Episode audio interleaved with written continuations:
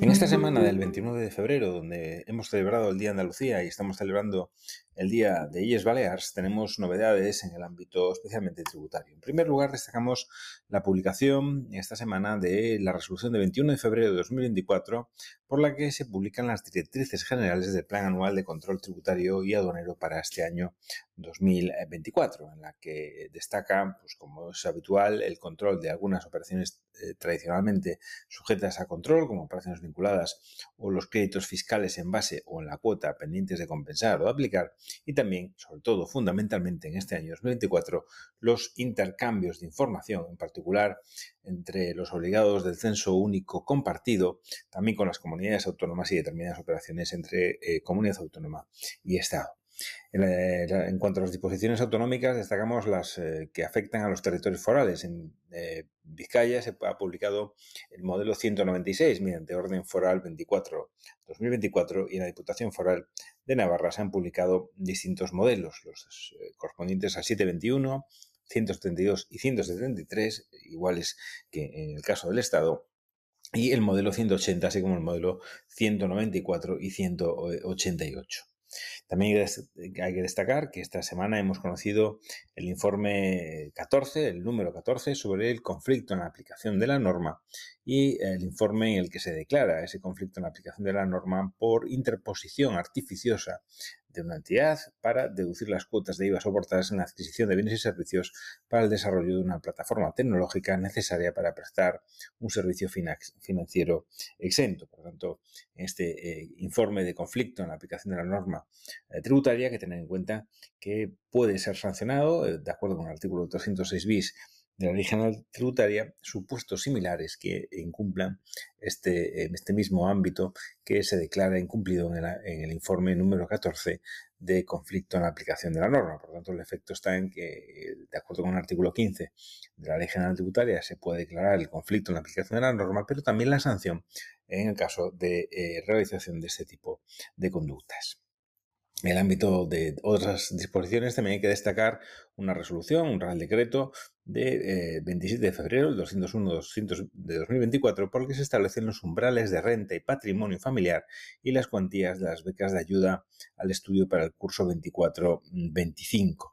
todo disposición de carácter eh, general. También hay que destacar la publicación de la orden por la que se aprueba la relación de valores negociados en centros de negociación y su valor de negociación medio del cuarto trimestre de 2024 y eh, también hay que eh, hacer públicas las, las fechas para la declaración de la renta y patrimonio 2023. A partir del día 3 de abril y hasta el 1 de julio de 2024 se podrá presentar por Internet las declaraciones de la renta y del patrimonio 2023. En cuanto a las cuestiones de interés y de actualidad, quizás algunos de vuestros clientes os han preguntado por los efectos de la declaración de inconstitucionalidad del Decreto Ley 3-2016, ese que limitaba las bases imponibles eh, negativas eh, aprobado por el gobierno de Mariano, Rajoy y siendo Cristóbal Montoro el ministro, el llamado eh, Decreto Montorio. Esta declaración de inconstitucionalidad se produce por la sentencia de 18 de enero de 2024 y hay que decir que salva las cuestiones eh, confirmadas o no recurridas en, eh, este en el impuesto sobre sociedades, por tanto no afecta a obligaciones devengadas en impuestos sobre sociedades ya decididas de manera firme en vía administrativa o en vía judicial y tampoco a las liquidaciones no impugnadas eh, en la fecha de su dictado, pero tiene aplicación en los procedimientos eh, en curso pendientes de dictar liquidación, por lo tanto, en procedimientos de inspección fundamentalmente que estén en curso y que estén pendientes de dictar eh, liquidación, y también en los casos de los recursos eh, dictados como consecuencia de estas, eh, esta declaración de inconstitucionalidad o de las cuestiones pendientes de un recurso, para ser más precisos y, por tanto, entendiendo el Tribunal Económico Administrativo Central que no se trata de un error meramente formal que genera indefensión, sino de una cuestión sustancial que permite ser revisada también y ser eh, aplicada.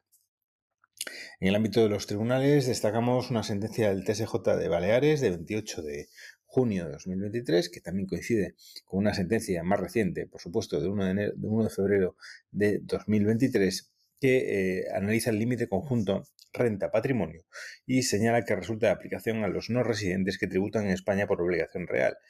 Reitera en este sentido el criterio emitido por esa sentencia de 1 de febrero de 2023. También una resolución del TSJ de Galicia de 6 de octubre de 2023 señala que debe considerarse la vivienda habitual como elemento productivo a efectos del límite renta y patrimonio. Señala TSJ de Galicia que la vivienda es un inmueble, es un elemento patrimonial que por su naturaleza es susceptible de generar eh, rendimientos con independencia de que en el caso concreto de la vivienda habitual, por su destino, la ley del impuesto sobre la renta de las personas físicas la excluye de la generación de rentas eh, inmobiliarias. Pero el tribunal concluye que basta con que se trate de un bien inmueble, que por su naturaleza es un bien productivo por tanto susceptible de producir rendimientos grabados en el IRPF, para su inclusión eh, a los efectos del límite IRPF impuesto sobre el patrimonio, aunque por su destino no sea eh, susceptible de producir eh, rendimientos.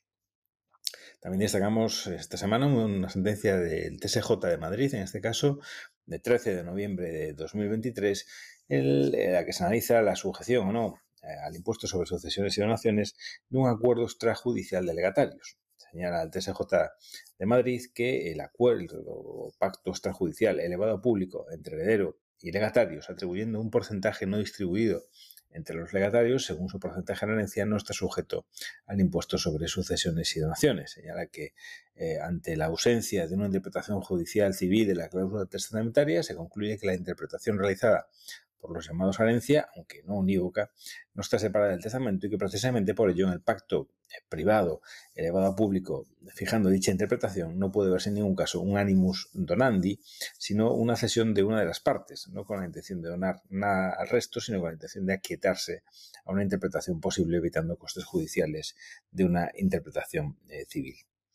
También destacamos la sentencia del Tribunal Supremo de 27 de junio de 2023 relativa a la deducibilidad de las retribuciones percibidas eh, por los eh, administradores. Eh, la sentencia tiene por objeto formar jurisprudencia sobre las retribuciones de los administradores de una entidad mercantil que constan acreditadas, constan contabilizadas y previstas en los estatutos y señala si constituyen una,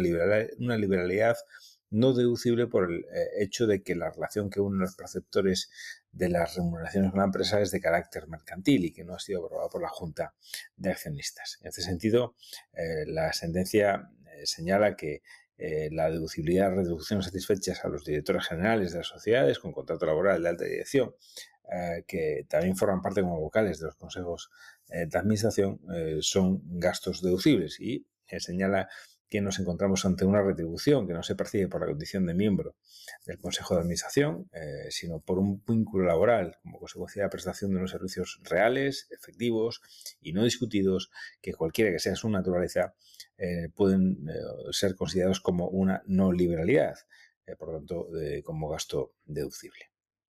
Por último, también destacamos una sentencia eh, del TEAC de 25 de enero de 2024 en la que analiza el lugar de la realización de las prestaciones de servicios de promoción y de publicidad aplicando la regla del artículo 72 de la ley del IVA, regla que se conoce como la regla de la utilización efectiva y entiende esta resolución del TEAC que se trata eh, de entender localizadas en territorio español estas prestaciones porque su uso efectivo se produce en nuestro eh, territorio.